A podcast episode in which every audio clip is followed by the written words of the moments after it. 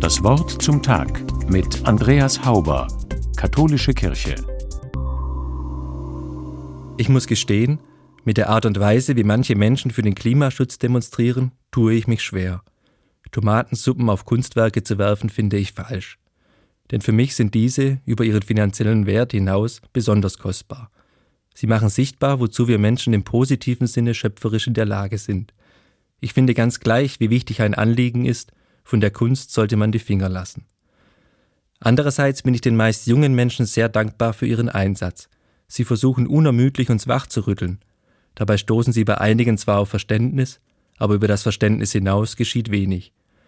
Sie fordern uns auf, dass wir unser Leben ändern müssen und dass wir weniger haben und weniger verbrauchen sollen.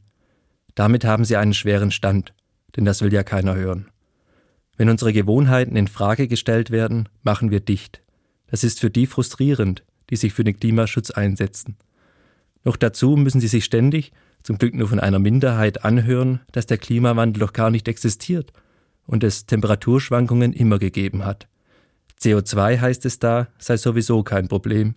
Und viele schieben die eigene Verantwortung von sich mit Sätzen wie Solange es Kreuzfahrtschiffe gibt, kann ich noch lange mit dem Auto durch die Gegend fahren. Das alles schlägt den Aktivisten entgegen. Dabei haben sie alle Erkenntnisse der seriösen Wissenschaft auf ihrer Seite. Gleichzeitig spüren sie bedrohlich, dass sie Teil der letzten Generation auf dieser Erde sind. Ehrlicherweise kann ich da dann doch auch verstehen, dass irgendwann die Geduld ans Ende kommt und man irgendwas irgendwo hinschleudern will. Ich vermute, sie werfen Suppen auf Kunstwerke, um Folgendes zu sagen. Alle Errungenschaften menschlicher Kultur werden wertlos, wenn kein menschliches Leben mehr möglich ist. In diesem Sinne sind es also wir alle, die die Kunstwerke beschmutzen und zerstören.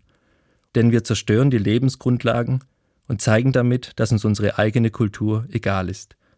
Die Suppenwürfe sind nur ein krasses Symbol für die Folgen unserer Lebensweise. Diese Logik ist nachvollziehbar. Aber ich finde, es ist zu viel Provokation. Die führt nicht zur Einsicht, motiviert nicht zum Handeln, sondern lenkt ab.